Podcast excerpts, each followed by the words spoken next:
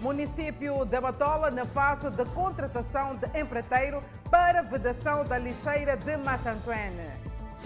Escolas aceleram o passo para a retoma segura das aulas presenciais.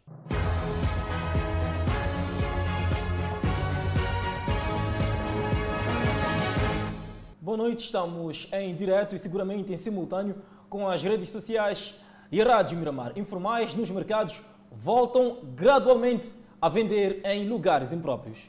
Passam-se sensivelmente três meses depois dos trabalhos de requalificação e reorganização daqueles espaços. Foi há três meses que os mercados da cidade de Maputo foram à reforma.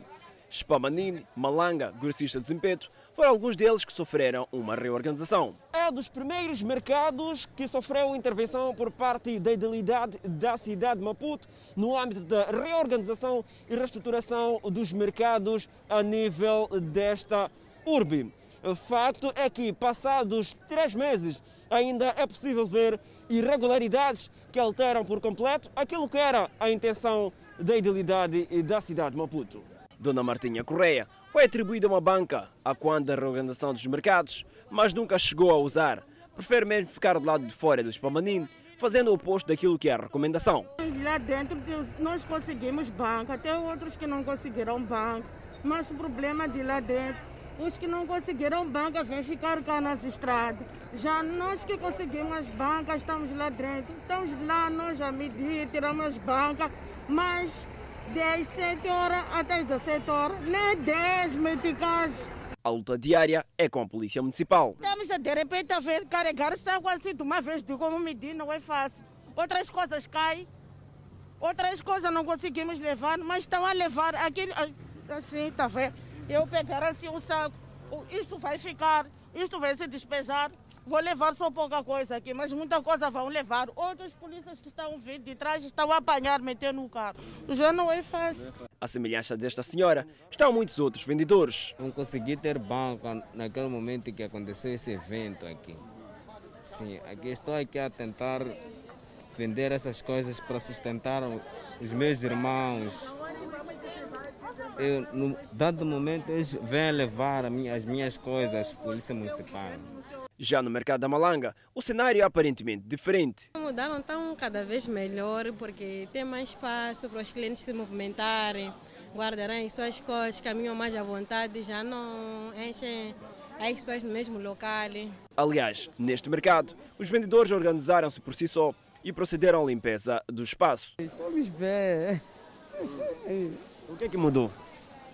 Tudo mudou, estamos bem. Estamos bem organizados. Já no mercado de Zimpeto, tudo voltou a ser como antes. Os informais e retalhistas que tinham sido retirados voltaram àquele recinto comercial. Nós não temos outro sítio. Dizem que temos que estar lá no mercado de Matendê.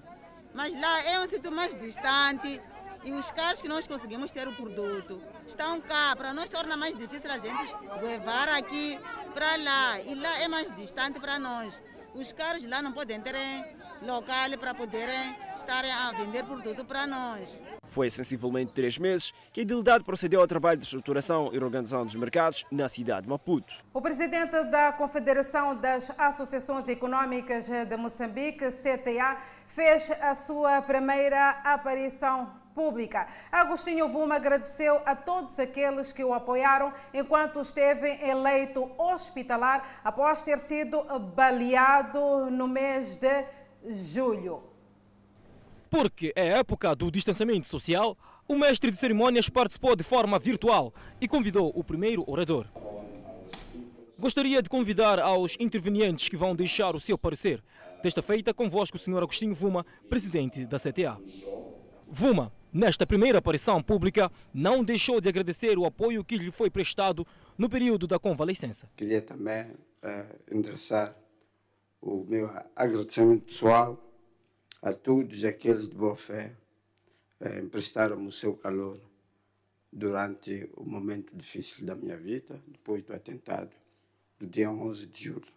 Com o objetivo de forjar as parcerias entre Moçambique e a África do Sul, em meio ao período pandêmico que o mundo atravessa, o Seminário Virtual de Negócios e Investimentos junta vários interessados de Moçambique, bem como da África do Sul, que estão expectantes no setor energético com as várias oportunidades adjacentes. Uma viatura roubada foi recuperada pela polícia de Marraquém no segundo bairro de Nhongonhoane. Já está a virar moda o roubo de viaturas e consequente vandalização. Depois de reportarmos o caso desta viatura, cuja ação teve lugar em Maguanin, eis que a história repete-se. E, curiosamente, tudo começa no mesmo bairro, Maguanin. Uma equipa de patrulha alto aqui do posto administrativo de Nhongonhoan, no distrito de Marroquém, província de Maputo, interceptou esta viatura na zona baixa aqui do distrito. O que na verdade aconteceu é que a viatura tinha luzes acesas. A polícia, desconfiada, saiu da viatura para poder interceptar os ocupantes, que eram três. Quando se aperceberam da presença policial, puseram-se em fuga. Dentro da viatura, a polícia percebeu-se que haviam vandalizado e tudo indica que os ladrões tinham a intenção de desativar o sistema e sumir com a viatura. A polícia ainda incitou alguma perseguição com o intuito de neutralizar os três ladrões, mas estes escapuliram-se. No interior da viatura, para além de livrete e verbete, havia sapatos e chinelos. A polícia acredita que a viatura foi roubada por encomenda, contudo, diz estar atenta a qualquer manobra de usar Maracuén como alvo de cometimento de crimes. A dona da viatura, que acabava de ser adquirida, já foi localizada na cidade de Maputo. O município da Matola já está na fase de contratação de empreiteiros para a vedação do muro da lixeira de Matlantuena, depois de muitos recuos, agora um sinal de avanço. Não fosse por constrangimentos que atravessaram o projeto, com destaque para a crise do coronavírus, a lixeira de Machantrani já estaria vedada, pois os planos são de longa data. Correndo contra o tempo, o município da Matola avançou bastante em trâmites administrativos e já está na fase de contratação de empreiteiros. Já iniciamos o processo de contratação e de seleção e contratação de empreiteiro para avançarmos com a construção do muro de vedação da lixeira uh, de Machantré. Os catadores de lixo que exercem a atividade ao relento animam-se com a notícia da vedação da lixeira que, segundo eles, vai reduzir vários riscos. A vedação da lixeira é muito importante porque a nossa lixeira vai ter muro, nós não vamos correr risco de, ter, de ser atropelado com carro, nós vamos estar mais bem quando a, a, a, lixeira estar vedada. Então pedimos ao município que nos ajude, que seja mais rápido, que veja, que vede a lixeira mais rápido possível. O facto de o lixo espalhar-se para fora da área da lixeira não deixa à vontade os catadores. É mesmo por isso que advogam a vedação. A oportunidade de vedação da, daqui da lixeira para nós seria uma coisa muito benéfica, porque o lixo quando vem para aqui na lixeira, volta a sair para lá fora. E lá fora, às vezes, tem muitas bancadas de é, pessoas que vendem coisas ali, por exemplo, comida, vendem ali ao redor da estrada. A vedação da lixeira de Machanchani estará em paralelo com outros projetos de reestruturação do local para a melhor gestão do lixo que é aqui depositado a vedação será com um muro de alvenaria, diferentemente do que se pensava antes de isolamento do local com uma rede metálica. O projeto prevê é, o muro de alvenaria, portanto, em blocos. Este é que está no, no, no projeto e é este o objeto que vai a concurso em breve. Já estamos a trabalhar nesse sentido para é, selecionarmos e, e, e contratarmos o empreiteiro para uh, iniciar com, essa, com essas obras. Com a lixeira a céu aberto, em dias de ventania, os resíduos arrastam-se para a N4 e atrapalham a mobilidade. No pior dos casos, os resíduos mais leves chegam ao mercado de Machantrene a meia distância.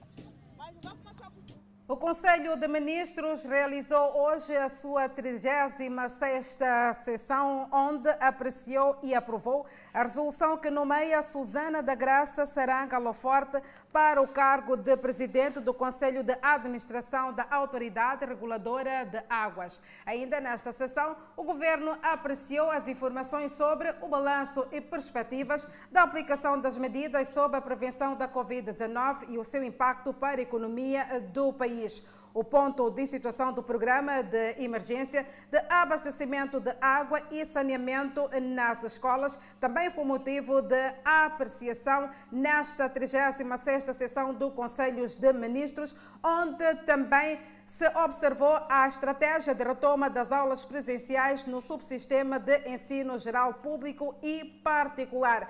Nesta sessão foi apreciada igualmente foi apreciado o relatório das petições tramitadas da administração pública no primeiro semestre de 2020. Durante o período, foram tramitadas nas diversas instituições públicas, ao nível nacional, 851.313 petições, das quais 34.625 foram tramitadas do semestre anterior, tendo sido concluídas 802.453, o correspondente a 94,26%. Instituições do segundo ciclo preparam retoma segura às aulas.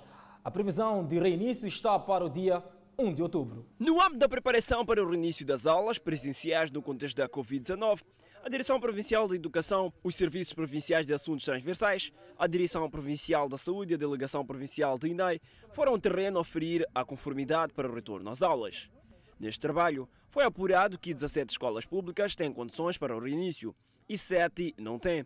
Dentre as escolas comunitárias, 12 têm condições e 5 não têm. Das escolas comunitárias está a escola Carlos Tempe, que de antemão foi reprovada. Cenários como este dão visão às escolas que estão preparadas e reforçaram as medidas de prevenção para fazer face àquilo que é o novo normal na retoma às aulas no próximo dia 1 de outubro. Falando no âmbito da preparação da, para a retoma às aulas, a preparação está decorrer muito bem. E tivemos, claro, como o colega disse, tivemos a expensão há pouco tempo, no que eles deram como orientações, já estamos avançados, estamos a preparar e estamos preparados também para iniciarmos com as aulas. Nesta escola, as salas de aula estão preparadas. Desde a entrada de escola, há sinais, indicadores para a lavagem das mãos e para acesso às salas de aula. A situação da água para a lavagem das mãos está bem acautelada. Acho que podemos também verificar, como podemos também aproximar para poder ver se lá sai a água, mas está tudo tranquilo. Temos também reservatório, os reservatórios para água e trabalhamos também com a FIPAIC. Um outro dado é que dentre as escolas privadas, 12 têm condições, 4 não têm. E algumas das escolas estão a criar condições para responder ao reinício das aulas, de acordo com as medidas estabelecidas. Duas propriedades foram demolidas no bairro de Ulene, na cidade de Maputo, alegadamente por ordens do tribunal. Trata-se de um conflito que opunha três famílias do quarteirão 104. É assim que ficaram duas propriedades, uma residência e uma cozinha, localizados no quarteirão 104, no bairro do Ulene B, 20 minutos depois que 10 homens com recurso a martelos e picaretas, demoliram. Quando eu cheguei aqui, encontrei que nem um tribunal e os homens da lei e ordem já haviam ido embora. Só estavam aqui jovens da lixeira, já que estavam a terminar aqui nessa parte do muro aqui. Eram quantos? Eram uns oito, dez jovens, com martelos e rebarbadeiras para cortar os ferros. A ação de demolição de duas propriedades que está a chocar os residentes do quarteirão 104, no bairro do Lene B, é o culminar de um processo iniciado em 2011, segundo a filha da indiciada, é que ela teria pedido aos vizinhos para cederem meio metro para poder ter passagem, o que os envolvidos recusaram-se. Este facto teria obrigado a senhora a procurar auxílio do tribunal. Já no mês antepassado é quando aparece a decisão do tribunal. E você recebeu, teve em mão? Eu tive em mão, quem me trouxe, eu, chefe de quarteirão, vem me entregar, dizer que pá, temos essa intimação. Aliás, a decisão do tribunal de, é para demolir a casa, voluntariamente.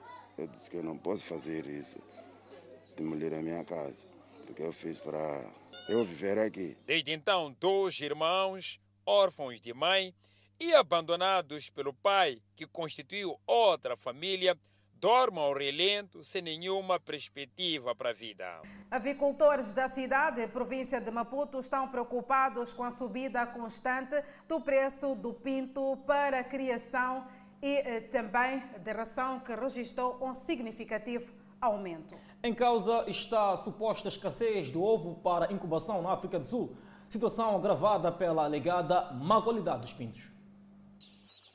O custo para a produção do frango que chega à mesa de muitas famílias moçambicanas está a sufocar os avicultores. Dona Antonieta faz parte dos avicultores que apresentam esta preocupação. Desde o início do ano que o preço do pinto para a criação e da ração tem estado a registrar uma subida galopante. A avicultura em Moçambique é um caos. Nós, como avicultor, queremos trabalhar a todo custo, porque é o nosso ganha-pão. Mas temos vários obstáculos na, na questão dos insumos, do pinto. Outra grande preocupação dos avicultores é a qualidade do próprio pinto. Dizem que a mortalidade aceitável é de 3% no fim do ciclo.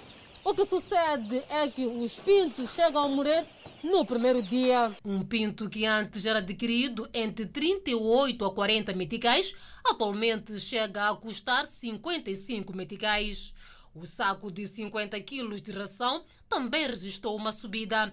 Passou de 1.840 para quase 2.000 meticais. Sufoca, está a sufocar muito. Porque hoje eu meto, por exemplo, um bando de 12 mil a comprar o pinto a 28 meticais e para amanhã um, nem leva um mês. Amanhã acorda dizer que o pinto subiu, está 45 meticais, ainda vou continuar a meter o mesmo bando? Não. Qualidade que não incentiva os avicultores. Dona Antonieta chega a perder mais de 200 pintos por dia. Como vê, está ali. Num bando daquele, você ter uma mortalidade de 200, 300 dias, ficas com quem? É má qualidade. A veterinária tem que estar em cima, nas incubadoras. Os revendedores do pinto e da ração também se ressentem do aumento, que varia de acordo com cada fornecedor de insumos. O pinto tem subido muito e tem baixado um pouco. Por exemplo, pode subir a 5 meticais e pode vir a baixar a 2 Tanto é que o senhor Joaquim Ngomana tem estado a receber várias reclamações por parte dos seus clientes. De facto, isso tem acontecido e também tenho recebido né, reclamações é, dos meus clientes. Né? Por vezes têm tido essas situações e temos informado aonde nós levamos os pintos. O que agrava ainda mais a situação é a alegada subida do preço do pinto e da ração a partir de 1 de outubro próximo, fato que pode influenciar diretamente o aumento do preço do frango. Os avicultores pedem intervenção urgente do governo para o controle da qualidade e regulamentação dos preços do pinto e da ração. Numa altura em que a província registrou mais um, um, ou seja, numa altura em que a província registrou mais um óbito e casos positivos a disparar diariamente, aglomeração e não só da, e, e não uso das máscaras caracteriza o mercado Quachena na cidade de Tete. Uma aglomeração de incumprimento das medidas de prevenção da Covid-19. Mercado Quachena Cunhartanda, cidade de Tete. Risco constante de contágio. Esta imagem mostra o nível preocupante do incumprimento das medidas de prevenção do novo coronavírus aqui no mercado Quachena Cunhartanda. As pessoas já não usam as máscaras, o distanciamento muito menos e a existência de menores no interior do mercado é visível. No entanto, este fato coloca em risco a saúde pública numa altura em que a província de Tete registrou mais um óbito pelo coronavírus. Por aqui, há preocupação em ter a máscara de proteção do nariz e a boca. O uso incorreto e inconsciente santa à vista. Mas sabe onde deve pôr máscara? Sim. Então, por que, que está na mão? Estava a beber água aí. Uhum. Depois de beber água, não conseguiu pôr mais? É de pôr. Está aí no cesto. Por quê? Máscara deve ficar no cesto? O problema não costuma se beber onde eu usar. Mas sabe por que, que deve se pôr máscara? Não sei. Não sabe por que deve pôr colocar máscara? Hum. Já ouviu falar do coronavírus? Já ouvi, sim. Então, dizem como que se previne o coronavírus? Usar máscara, lavar mão com sabão, com cinza. Alguns vendedores que ao menos colocam as unidades de proteção dizem que tentam não atender clientes sem máscaras, mas a vontade de querer alcançar uma meta de venda diária e sair com um tostão na bolsa fala mais alto. Nós exigimos máscara. Quando uma pessoa quando atender, eles me. Não entende, eles me deixar. Mas sempre vendem para sim, não tem máscara. Sim, eles me vender. Perante este cenário de atentado à saúde pública, a edilidade equaciona o regresso da Operação Máscara e promete não dar trégua. O outro sítio que é mais preocupante deve ser de uma província quente. Nos finais de semana temos constatado enchente nos rios. É outro cenário que está a preocupar bastante a Conselho Municipal. Se nós estamos a dizer que na rua onde você anda sozinho, tem que estar mascarado porque todo cuidado é pouco. Imagina alguém no rio a consumir, a consumir álcool, esquece todas as medidas preventivas. Sem gravar a entrevista, o chefe da comissão do mercado, que também lamentou o fato, fez saber que a maior parte destes vendedores é oriundo do bairro de Egue, que dista pouco mais de 17 quilômetros deste local. Enquanto este comportamento e o relaxamento das autoridades prevaleçam, Tete corre o risco de observar dias difíceis no que diz respeito à evolução da doença. A viagem está agendada para amanhã e quatro elementos da seleção de futebol testaram positivo a Covid-19. Este é um assunto que iremos desenvolver ainda hoje nesta edição do Fala Moçambique. Depois de estudantes acusarem positivo para a Covid-19, institutos de formação profissional na província de Manica redobram medidas de prevenção contra o coronavírus. Medidas que visam evitar a contaminação da comunidade escolar que encontra-se satisfeita com a retoma das aulas presenciais. A província de Manica registrou há semanas casos de quatro estudantes que acusaram positivos para a Covid-19. Os mesmos estavam afeitos aos institutos Armando Emílio Guebuza e Chibata. No entanto, a informação veio permitir às instituições de ensino intensificação das medidas de prevenção contra a Covid-19. Aqui no Instituto, as ações de prevenção da Covid-19 estão sendo intensificadas. A direção teve que alocar dois baldes na entrada para a lavagem das mãos. Mas, para tal, os alunos, antes de entrarem na instituição, são medidos temperatura. De seguida, entram para lavar as mãos. Como pode observar na própria instituição, temos baldes de água e sabão. E em alguns cantos temos o álcool gel, que este também serve de limpeza das mãos. As nossas salas de aulas estão todas elas demarcadas segundo as recomendações que são de um metro e meio das carteiras e observamos que como recomendação nós tínhamos aqui o número de alunos de 20 a 25. Tivemos que readaptar, estamos a dizer que agora estamos a lecionar a cada turma 15 estudantes. A direção deste estabelecimento de ensino procura todos os dias desinfetar as salas de aulas para evitar a contaminação dos estudantes e dos docentes. Sempre que os estudantes entram, nós temos que desinfetar o chão e as carteiras. Tem que estar tudo desafetado, passamos logo a limpar em todas as salas. E porque é uma nova realidade, os professores nas salas de aulas procuram obedecer o distanciamento social. Podemos dizer que é um pouco complicado, né? Devido a esse assunto de colocar máscaras e termos esse distanciamento, porque na maioria das vezes queremos trocar o material para poder ensinar ou explicar melhor e não temos como fazer isso. Mas estamos a criar condições para conseguirmos nos enquadrar, habituarmos né, nessa nossa nova forma de viver. Os balneários estão todos equipados para atender os formandos e professores. Além disso, na entrada das instituições, uma equipa fica de plantão para o processo de desinfecção. Eu quero eh, louvar né, e agradecer à escola por ter tomado essa, essa, essa iniciativa de nos fazer retomar as aulas, em preparando os planeários, preparando a turma e pela medida de separar alunos de 15 15. Medidas são bem redobradas, né? Quando estivermos na turma sentados para pedir o quarto de banho, nós não temos acesso. Só temos acesso de 5 minutos.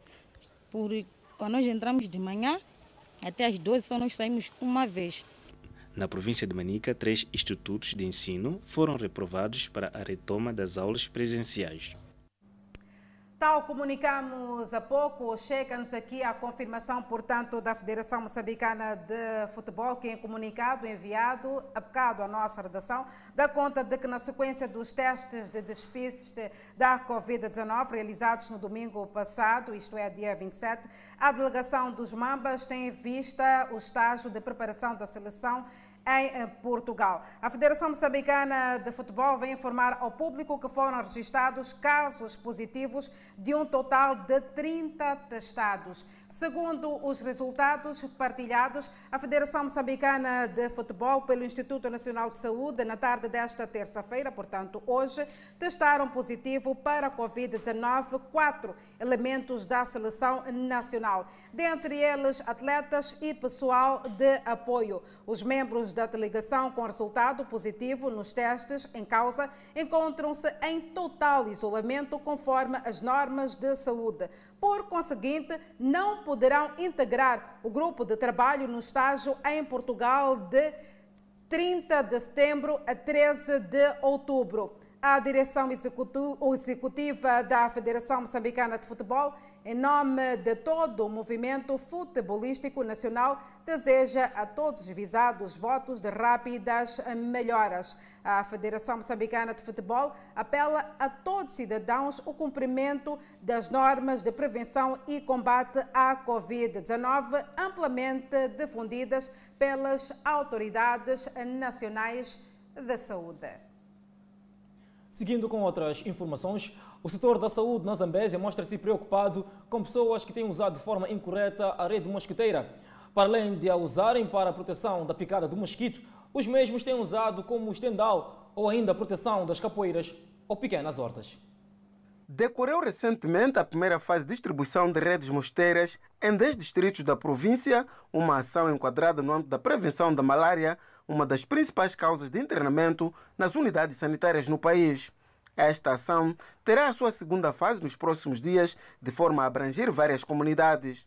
No entanto, o uso incorreto das redes preocupa o setor de saúde, que entende que as comunidades devem ser colaboradoras no uso das redes para a prevenção da doença. As redes mosquiteiras foram impregnadas com inseticida e têm duração de cerca de três anos. Nós aconselhamos, no momento de distribuição, que todas as pessoas durmam por baixo da rede mosquiteira, que é para prevenir a malária, é uma das formas. Existem muitas outras formas, mas esta é uma das formas de prevenção da malária para todas as faixas etárias. É deste modo que as comunidades pesqueiras neste bairro da cidade de Climane têm usado a rede mosquiteira de uma forma incorreta. Usam mesmo para fazer de estendal de secagem de peixe, contrariamente ao que seria para a proteção da picada do mosquito causador da malária. Ricardina Zacarias faz parte do grupo de cidadãos que têm usado a rede mosquiteira para servir de base de estendal de peixe neste bairro, em que a maior parte dos cidadãos tem como principal atividade a pesca. Mesmo assumindo, a mesma diz que tem neste tendal a principal fonte para a sustentabilidade. É ali mesmo. Sim, você vai comprar peixe para vender lá no mercado de renda. Ao nível da província da Zambésia, espera-se a distribuição de pouco mais de 3 milhões de redes mosteiras, abrangendo os distritos da província. Outras atividades associadas são levadas a cabo, como é o caso da pulverização intradomiciliária, que será em apenas cinco distritos considerados com mais registros de casos de malária o Presidente da República incentiva maior atuação na implementação dos projetos de desenvolvimento da agricultura no país. Felipe Nhusse deixou ficar o apelo esta terça-feira em Maputo no lançamento do inquérito agrário integrado. O inquérito será conduzido pelo Ministério da Agricultura e Desenvolvimento Rural e o Instituto Nacional de Estatística. O presidente da República testemunhou o lançamento do inquérito agrário de 2020, que constituirá um marco importante com o objetivo de trazer um referencial estatístico com dados detalhados e fiáveis. O inquérito pretende cobrir 140 distritos em todo o país. É a primeira vez que um inquérito agrário irá permitir que o nível distrital passe a dispor de um referencial estatístico com dados detalhados e fiáveis para apoiar o processo de planificação a esse nível. Segundo, através deste inquérito agrário integrado 2020, será possível realizar inquéritos sectoriais para avaliar o progresso de um grande leque de estatística de estratégias nacionais. Terceiro, o uso de tecnologias de informação irá facilitar e melhorar as estimativas e reduzir o tempo de processamento de dados. Com o inquérito, o presidente da República avançou que estarão criadas condições para melhorar a atuação na implementação dos projetos de desenvolvimento da agricultura em Moçambique. As estatísticas nacionais fiáveis, de qualidade e disponibilizadas de forma pontual são extremamente importantes para os esforços de desenvolvimento do país. A sua disponibilização, para além de guiar os processos de planificação, implementação e avaliação dos nossos programas de desenvolvimento, ajuda-nos a tomar decisões mais informadas e baseadas em dados concretos. No país, o espaço rural representa 90% do território nacional, onde vivem cerca de 67% da população, e a agricultura familiar representa 82% da atividade econômica. Por isso, News entende o apoio no setor da agricultura como uma das principais apostas na sua governação. O setor agrário é fundamental para o nosso crescimento econômico, criação de emprego, aumento da renda e eliminação da fome. Portanto, o nosso projeto Fome Zero. O inquérito agrário integrado, para além de permitir a monitoria da implementação do plano quinquenal do governo 2024, permite saber até, até que ponto o comércio está a estimular a, e contribuir para o crescimento da produção agrária e industrial e apoiar a comercialização de produtos agrários, incluindo as exportações. O presidente da República apela à transparência na elaboração do inquérito, de modo a conferir maior legitimidade aos resultados que venham a ser apresentados. Moçambique registra mais 268 casos positivos da Covid-19 e 369 recuperados. E o presidente da CTA, Agostinho Vuma, vai conceder uma conferência de imprensa amanhã no âmbito do baleamento de que foi vítima numa instância hoteleira na cidade de Maputo. Vamos a um curtíssimo intervalo, nós voltamos em instantes. Barracas, próximo à entrada da Avenida Nelson Mandela, em Maputo, alivia espaço antes pressionado pelos vendedores informais.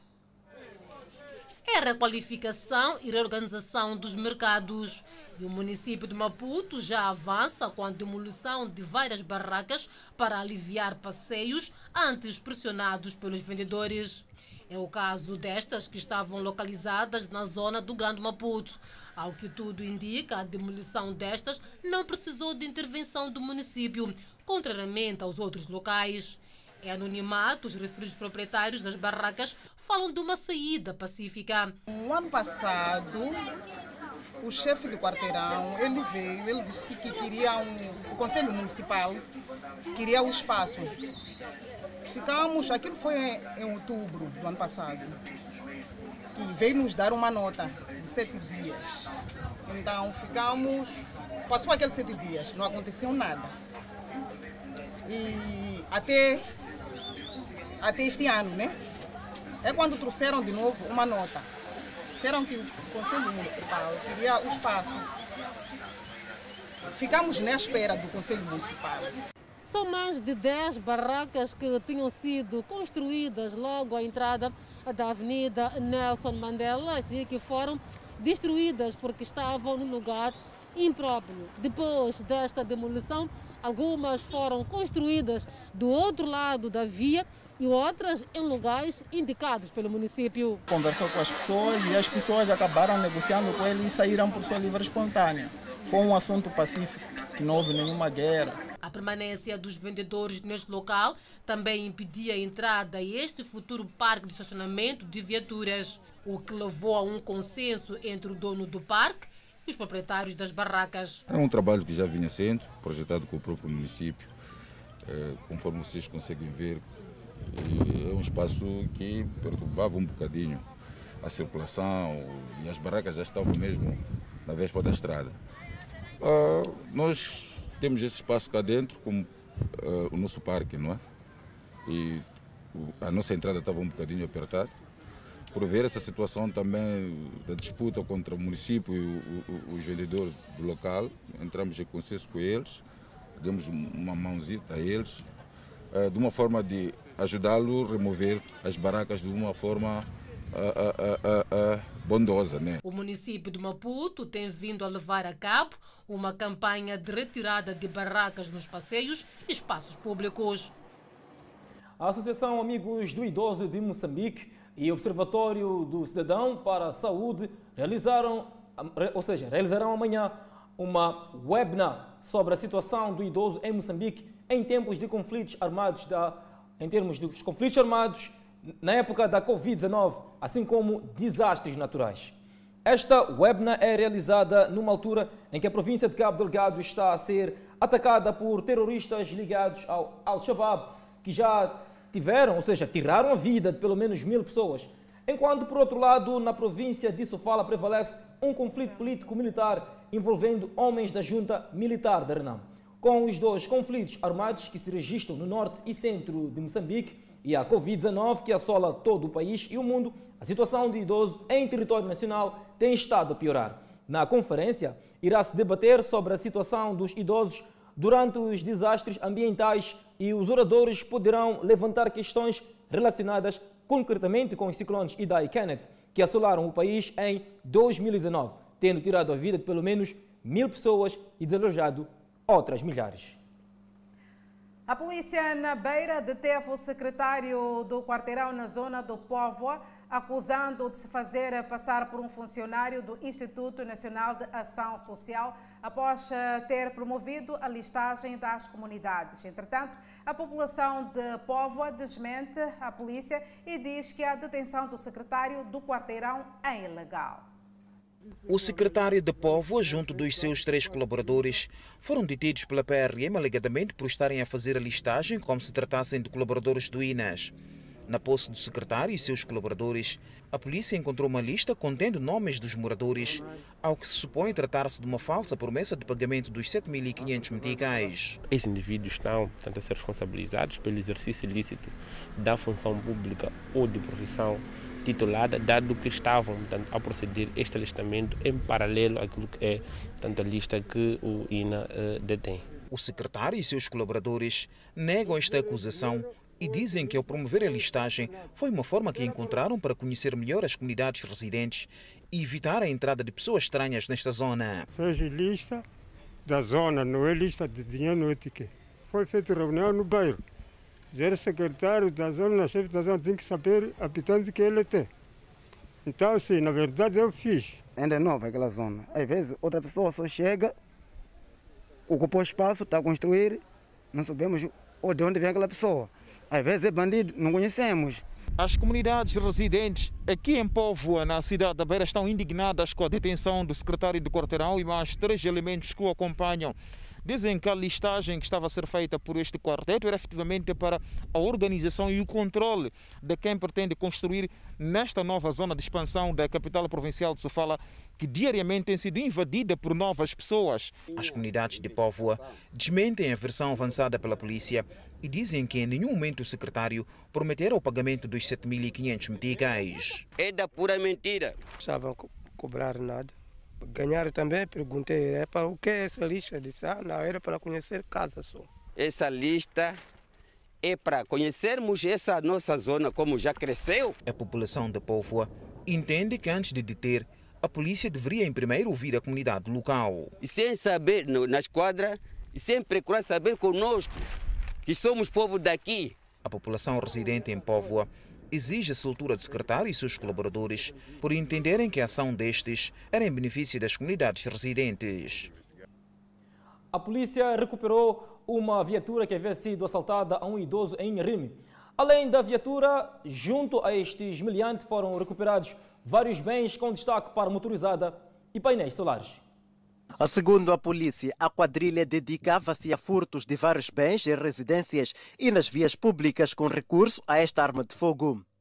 Esta viatura foi assaltada a um idoso de 74 anos de idade em Arime e levada a um esconderijo em Guiúa, distrito de Jangamo. Eh, o primeiro assalto foi tanto numa residência que molestaram, o, molestaram um, um, um idoso e roubaram-lhe eh, esta viatura de marca Isuzu.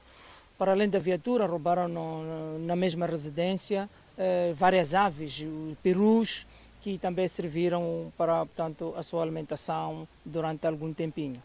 E eles não tinham uma preferência nos seus assaltos. Assaltaram numa residência valores monetários, vandalizaram as redes de telefonia móvel, tal como podemos ver aqui as baterias. Este homem diz que foi quem denunciou o caso às autoridades. Quando me apercebi que disseram que há um carro roubado, liguei para o senhor Tendeu.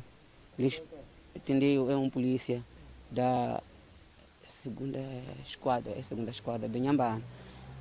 Então ele veio. Então eu disse, liga para o polícia, liga para a esquadra, porque eu tinha problema da minha filha que sofreu cesariano, não tinha tempo de sair. Então liguei para ele, disse ok, ligou para a esquadra, depois me ligou. Dos quatro indivíduos detidos aqui nas celas da polícia no distrito de Inharime, indiciados pela prática de furto de vários bens, com destaque para esta motorizada e também a viatura, apenas um assume ter praticado o crime. Outros três refutam as acusações da polícia. É, esses homens estão em Mahalamba, ligaram para mim para eu para ir para lá. Então, quando nós fomos para lá, na verdade, nós recuperamos o carro em casa daquele código. Saímos. Recuperaram? Sim, levamos, levamos, levamos. Levamos o carro, levamos o carro. É, os dois armados apontaram na arma o dono do, do, do, do carro. Não, eu apenas só, eles mandaram para mim para eu amarrar aquele medalha. Sim, eu amarrei aquele dono do carro. Então, esses dois, esse tal Osvaldo é motorista. É que pediu chaves do carro, pediu os documentos do carro. Levamos o carro e fomos embora. Bom, não tive aquela dúvida, porque eles me falaram que como o carro tinha problema, eles vinham levar logo do dia seguinte. Essa coisa que não, não me duvidou, porque era ele com amigos deles. Um deles beneficiou-se de indulto pelo governo sul-africano e, não satisfeito com isso, já no, no, território nacional, continuou a protagonizar esses roubos, portanto, aliando-se ou criando um novo grupo para o assalto aqui no distrito de Inharrim. A corporação aqui em Inhambane diz que com a neutralização desta quadrilha ficam esclarecidos três processos que haviam sido instaurados contra desconhecidos. Passamos a atualizar a evolução da Covid-19 no país e começamos com o número de recuperados. Moçambique registrou mais 369 casos totalmente recuperados desta pandemia viral, que é a Covid-19. De acordo com a última atualização, o país tem um cumulativo de 229 pessoas internadas em unidades hospitalares devido ao novo coronavírus, das quais 45 estão sob cuidados médicos nos centros de isolamento. Passamos agora para uma outra informação no que diz respeito ao número de casos positivos. O país tem cumulativamente 8.556 casos positivos registrados. Moçambique testou nas últimas 24 horas 1.277 amostras, das quais 268 revelaram-se positivas. Os 268 casos positivos hoje reportados 265 são indivíduos de nacionalidade moçambicana e 3 estrangeiros. O país continua com 59 o número de óbitos por esta pandemia viral, que é o novo coronavírus. Pois é, Danice, assim vamos a um curtíssimo intervalo e voltaremos em instantes.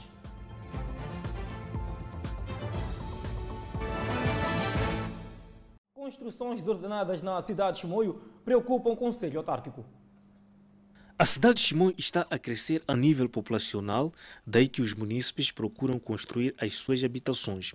No entanto, diariamente as pessoas disputam pelos melhores lugares e acabam construindo residências sem anuência do Conselho Autárquico, violando a postura urbana. Segundo avançam alguns munícipes, as construções que estão a ser erguidas à revelia estão a prejudicar em grande medida a transitabilidade nos bairros. Quando acontece falecimento, muitas das vezes as pessoas acabam por com o corpo de casa para a estrada. Por exemplo, no bairro da Sualpo, as residências foram construídas uma próxima da outra, ficando o bairro sem ruas para a circulação de viaturas. Celito tem sua viatura, mas sempre que escala a zona é obrigado a estacionar seu carro a 500 metros da sua residência e continuar a caminhada a pé. É um pouco mais complicado, né? porque a viatura deixa no outro lado e com muitos riscos. Alguém pode partir os vidros lá, você não vai conseguir vir, ver nem nada. E torna um pouco já um pouco complicado, né? Esta é uma situação que se verifica em muitos bairros da cidade de Chimoio, enquanto a idilidade não fazer nada, mais residências estão sendo erguidas sem obedecer o ordenamento territorial. O edil de Chimoio garantiu que esse problema está com dias contados. Existem outros espaços, eh, principalmente no, no bairro Círculo Muzingaz, onde vai ser atribuído uh, espaços legalizados onde as pessoas podem construir as suas residências. Portanto, todos construíram ali, construíram de alguma forma à rebelia, uh, portanto, não têm qualquer documentação naquele sítio e, portanto, nós estamos a pedir humildemente às pessoas para se deslocarem daquele sítio e irem construir as suas casas nos sítios próprios, nos sítios onde poderemos ter estradas, onde podem ter água, onde podem ter iluminação e não em sítios impróprios. Primeiro, eu queria pedir para olhar exatamente para o número de membros familiares, de modo a fazer com que essa indemnização possa exatamente eh, estar ao nível de a pessoa conseguir procurar uma nova habitação, assim como para poder começar uma nova vida. Os bairros da Sualpo, 3 de Fevereiro, Cabeça de Velho e Nhamaonha são as zonas onde podem se observar residências construídas sem obedecer à postura urbana. O MISA Moçambique e o governo, representado pelo ministro da Ciência e Tecnologia, Ensino Superior Técnico Profissional, reuniu a segunda-feira em Maputo com quadros especialistas em cibersegurança e direitos eh, digitais, bem como organizações da sociedade civil, para discutir e aprofundar as ações de regulação na área de segurança e proteção de dados pessoais no país. Trata-se de um espaço de diálogo e aprendizagem mútua ao mais alto nível entre o governo, sociedade civil e outros atores relevantes sobre as questões de cibersegurança e a proteção de dados, que visa, entre outros objetivos, compreender e consolidar as principais lacunas no quadro legislativo nacional e políticas públicas de cibersegurança e a proteção de dados dos cidadãos no encontro, que também serviu para providenciar informação sobre os principais passos dados pelo governo no preenchimento das lacunas legais sobre a cibersegurança e a proteção de dados, o ministro da Ciência e Tecnologia, Ensino Superior e Técnico Profissional, Gabriel Salimo, defendeu a produção da legislação como prioridade do governo nas ações de mitigação e combate ao crime cibernético, destacando o facto de Moçambique ter ratificado a Convenção da União Africana sobre cibersegurança e proteção de dados. Esperamos que os participantes uh, deste seminário conduzam uma discussão que vai ajudar o governo a consolidar seu entendimento sobre atividades que devemos realizar para que o nosso país estabeleça um quadro regulador sobre cibersegurança e proteção de dados pessoais eficaz. Assim disse o governante. Com a época quente, agrava-se a situação de acesso à água potável no bairro de Insídua, na cidade de Quelimane. As pessoas chegam a percorrer mais de 2 km para ter acesso à água potável em bairros circunvizinhos. É nestas condições que os moradores têm estado a enfrentar para ter acesso à água potável em bicicletas ou mesmo na cabeça. Os bidões de 20 litros têm sido companheiros de forma a garantir que as famílias tenham acesso à água potável. É um bairro com cerca de 3 mil habitantes, na sua maioria dependentes da água potável a partir dos bairros circunvizinhos, ou seja, o bairro Torrone Velho e o bairro administrativo, com cerca de 3 km de distância para aqui no bairro do Isídua. No entanto, os que não têm bicicleta, a situação fica mais complicada, porque esses devem depender de taxistas e o valor fica mais acrescido para ter acesso à água potável. Aqui no meu bairro, no sítio, para ter água é um problema muito sério. Aqui é água porque já não tem, não sai mesmo. Não sai, preciso percorrer a cidade só. Sim, assim vou na correria de busca de água. Sim. Quando o verão chega, como é que fica? Ei, pior a situação então. Pior a situação aqui, já nem uma gota mesmo de água não sai. É só recorrer à cidade, tirar água para consumir. É, é muito job. Às vezes aqui nas manhãs não sai mesmo água. Tem que só levar de bicicleta, irmos, ou a pé, meninas e assim senhoras. Alugar táxi. Tem de alugar táxi. Arranjar esse homem táxi. Paga cada bidão, tem de pagar 10 10. Encontramos Jacinta Marcos a empurrar a sua bicicleta com os recipientes já cheios. Ela diz que teve que acordar muito cedo de forma a ter água para beber e garantir as atividades domésticas. Um longo percurso que se faz diariamente para ter acesso ao precioso líquido. Aqui nesse água não sei, sei pouco só. Busca só todas as pessoas uma banheira só. Dez bidões, só cinco bidões só. Eu recolho lá na cidade. Saiu de casa que hora? 8 horas, 9 horas? Agora Quatro são quase horas. 15 horas. Quatro horas. Sim, sério de casa. Para além da dificuldade para acesso à água potável, o bairro tem estado a enfrentar várias dificuldades no tocante ao saneamento do meio, aliado ao fecalismo a céu aberto. Creio que no canto esquerdo do seu ecrã já está a ver um quadradinho que é o QR Code que pode ter acesso ao podcast aqui FM 10 minutos e também poderá ter eh, acesso ao Fala Moçambique através do YouTube. Vai poder também acompanhar esta nota de reportagem que dá conta de que o Fórum Internacional de Cabo Verde quer atrair mais investimentos para o arquipélago. O fórum serve para apresentação dos resultados alcançados no âmbito do exercício Cabo Verde Ambição 2030 e validar a declaração de compromisso para o desenvolvimento sustentável do país. Com a crise da Covid-19, reforça Olavo Correia, é preciso ter uma visão estratégica e uma nação alinhada com os ODS. Temos de sair desta crise mais fortes, enquanto país e enquanto nação, mas também enquanto mundo com serviços públicos mais eficientes, com empresas mais capitalizadas e produtivas, com o setor privado mais forte, com um emprego mais qualificado, mais inclusivo e disponível para todos, e com melhores salários para todos os nossos concidadãos. Igualmente, o primeiro-ministro destacou a importância do fórum, sublinhando o compromisso do país com os ODS, na qual exige ultrapassar a crise da pandemia da Covid-19 e implementar uma agenda estratégica de desenvolvimento sustentável que torne Cabo Verde mais resiliente e menos vulnerável a choques externos. Elimine a pobreza extrema, duplique o rendimento das famílias e crie oportunidades de emprego decente para os jovens com uma economia mais diversificada.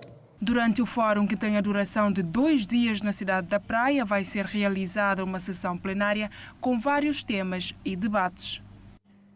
Incêndios florestais não dão tréguas nos Estados Unidos da América. Pois é, Danissa, atualidade internacional já seguiram o intervalo.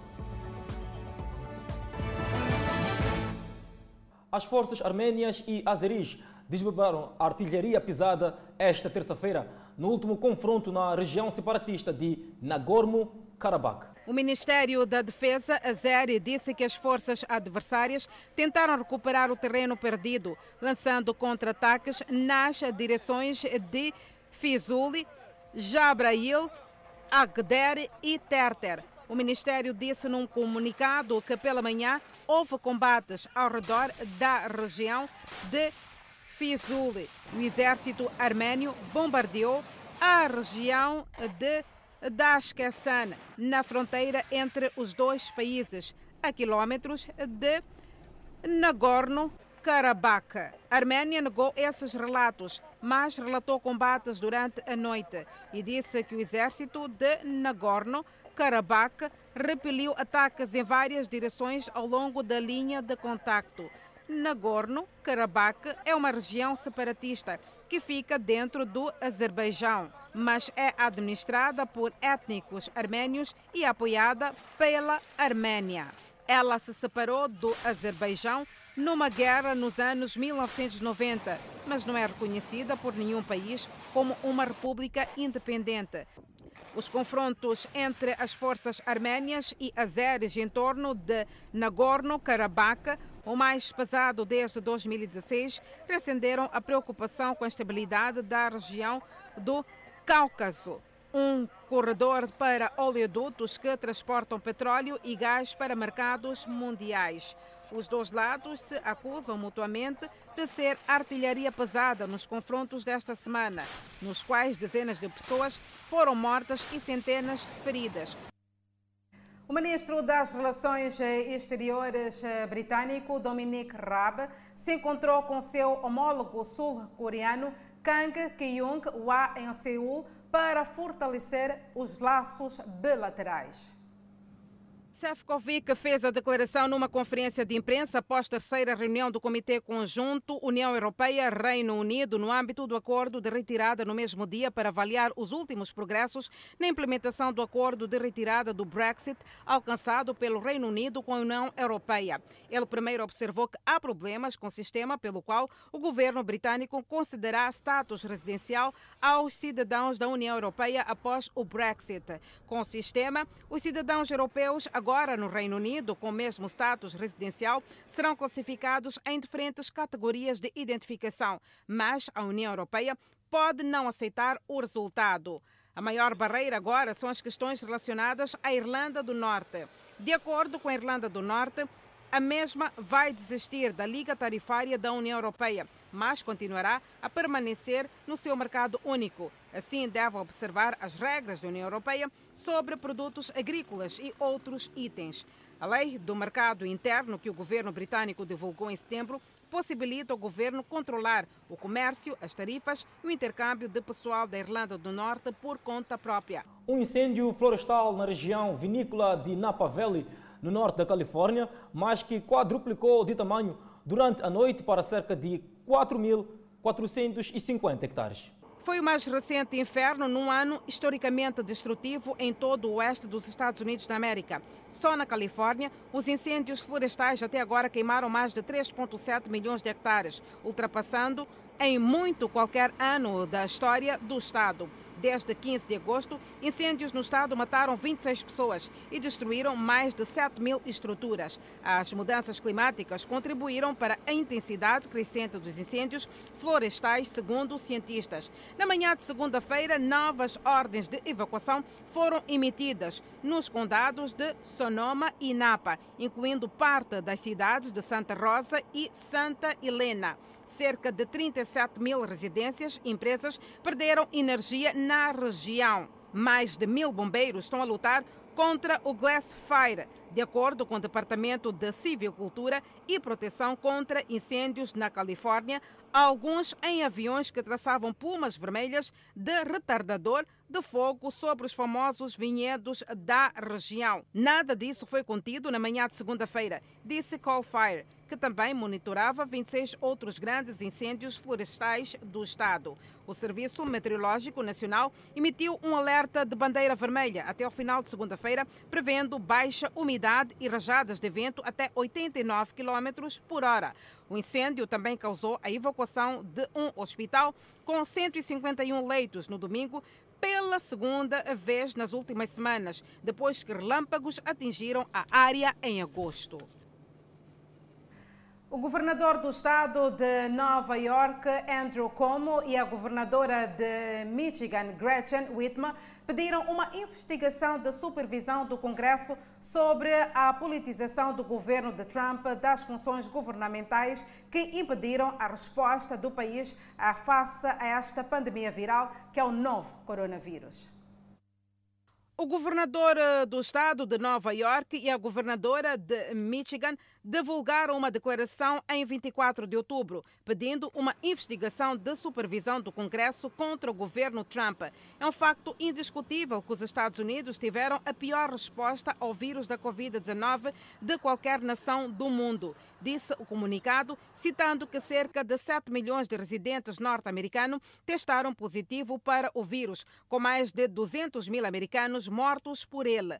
A escala sem precedentes e inaceitável desta tragédia é o resultado direto do presidente Trump e do engano do governo federal, autocontrole político e incompetência, disse o comunicado. Em vez de se voltar para o conselho e orientação de especialistas em saúde pública e servidores públicos de carreira, o presidente Trump colocou a saúde e a segurança do povo americano nas mãos de nomeados políticos, cuja primeira prioridade era garantir a reeleição do seu benfeitor com previsivelmente trágicos resultados. O comunicado afirma que o presidente e os seus assessores estão a minar a credibilidade dos especialistas por seus factos vão contra a agenda política do governo. Para acompanhar no próximo bloco, o presidente da República, Felipe Jacinto Nussi, participou da reunião virtual de alto nível sobre financiamento da Agenda 2020-2030 para o desenvolvimento sustentável na era atual e pós-Covid-19. Mas agora vamos acompanhar a previsão do estado do tempo para as principais cidades capitais e vamos começar pela Zona Norte. Pemba de máxima poderá registrar 29 graus Celsius, Lixinga 30, Nampula amanhã de máxima poderá registrar 33 graus Celsius, Teta de máxima poderá registrar 38, Quilimane 30. Chimoio com 29 de máxima, Beira 28 de máxima, Vilanculo também com 28 de máxima, Janhambane com 26 de máxima, Xaixai 23 de máxima, Maputo 21 de máxima, 17 de mínima, previsão de chuva. República, Felipe Jacinto Nhusse participou da reunião virtual de alto nível sobre financiamento da Agenda 2030 para o desenvolvimento sustentável na era atual e pós-Covid-19, esta pandemia viral que está a abalar de veras o mundo. Aumentam os casos da pandemia da Covid-19 no país e na reunião virtual sobre o financiamento da Agenda 2030 para o desenvolvimento sustentável na era atual e pós-pandemia, o Presidente da República avançou algumas medidas tomadas para controlar a situação. Em razão da evolução da pandemia da Covid-19, o governo moçambicano aprovou medidas administrativas, econômicas e sociais inerentes à prevenção e controle da pandemia, a saber, no setor privado, com vista a reduzir o impacto da pandemia do coronavírus, foram tomadas pelo governo uma série de medidas fiscais e monetárias. No domínio das famílias, em face das restrições impostas pela Covid-19, o governo moçambicano tomou medidas para aliviar o volume de despesas. Para o país, Felipe News destacou ser importante a mobilização de recursos no âmbito do financiamento da Agenda 2030. Moçambique julga importante a mobilização de recursos adicionais para o financiamento da Agenda 2030 através de adoção de mecanismos de estabilização do financiamento externo para o país que resulte na maior previsibilidade de ajuda externa a adoção de medidas para aumentar a entrada de novos financiamentos que têm a ver com a gestão de um grupo selecionado de fluxos que poderiam gerar impacto significativo a curto prazo. Mobilização do setor privado para financiamento das prioridades da Agenda 2030. O presidente da República acrescenta que existirá necessidade de aplicação de reformas. Termino dizendo que os mecanismos para o financiamento das ações prioritárias no âmbito da Agenda 2030 passa por identificação e implementação de reformas que resultem em aumento do espaço fiscal, assim como a identificação clara de áreas onde seria possível aumentar o volume de recursos através de receitas fiscais e de forma sustentável. O país procura reanimar a economia e o governo entende que o financiamento vai ajudar a dinamizar a economia do país. E com esta informação colocamos um ponto final à presente edição do Fala Moçambique. Assim que nos acompanhou, muitíssimo obrigada pelo carinho da sua audiência. Encontro marcado nas redes sociais com destaque para o Facebook e YouTube. Nós voltamos amanhã.